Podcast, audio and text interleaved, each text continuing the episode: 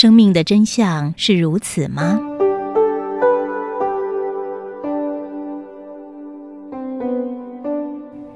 有一天，神创造了一头牛。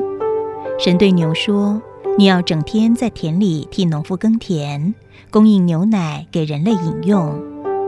此外，你要工作直到日落，而你只能吃草。我给你五十年寿命。”牛抗议着说：“我这么辛苦，还只能吃草，我只要二十年寿命，剩下的还给你。”神答应了。第二天，神创造了猴子。他跟猴子说：“你要娱乐人类，让他们欢笑。你要表演翻跟斗，而你只能吃香蕉。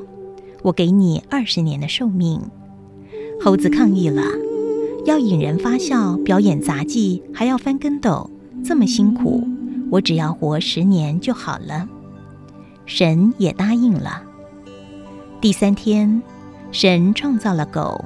他对狗说：“你要站在门口吠，吃主人吃剩的东西。我给你二十五年的寿命。”狗抗议着说：“整天坐在门口吠太无趣了，我只要十五年寿命就好了，剩下的还给你。”神也答应了。第四天，神创造了人。他对人说：“你只需要睡觉、吃东西跟玩耍。”不用做任何事情，只需要尽情地享受生命。我给你二十年的寿命。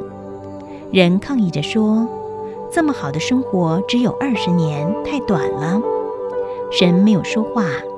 人呢，继续对神说：“这样吧，牛还了三十年给你，猴子还了十年，狗也还了十年，这些都给我好了，那我就能活到七十岁了。”神答应了，这就是为什么我们的头二十年只需要吃饭、睡觉跟玩耍，之后的三十年我们要像一条牛，整天的工作养家，接着的十年我们退休了，不得不的像只猴子表演杂耍来娱乐自己的孙儿，最后的十年整天留在家里，像一条狗坐在门口看门呢。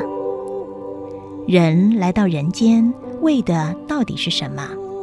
是享受，是承担责任，还是去做一些无趣的事情，消耗生命呢？有一个答案吗？但是不管答案是什么，千万别做像这个预言当中所提到的神创造的人，您同意吗？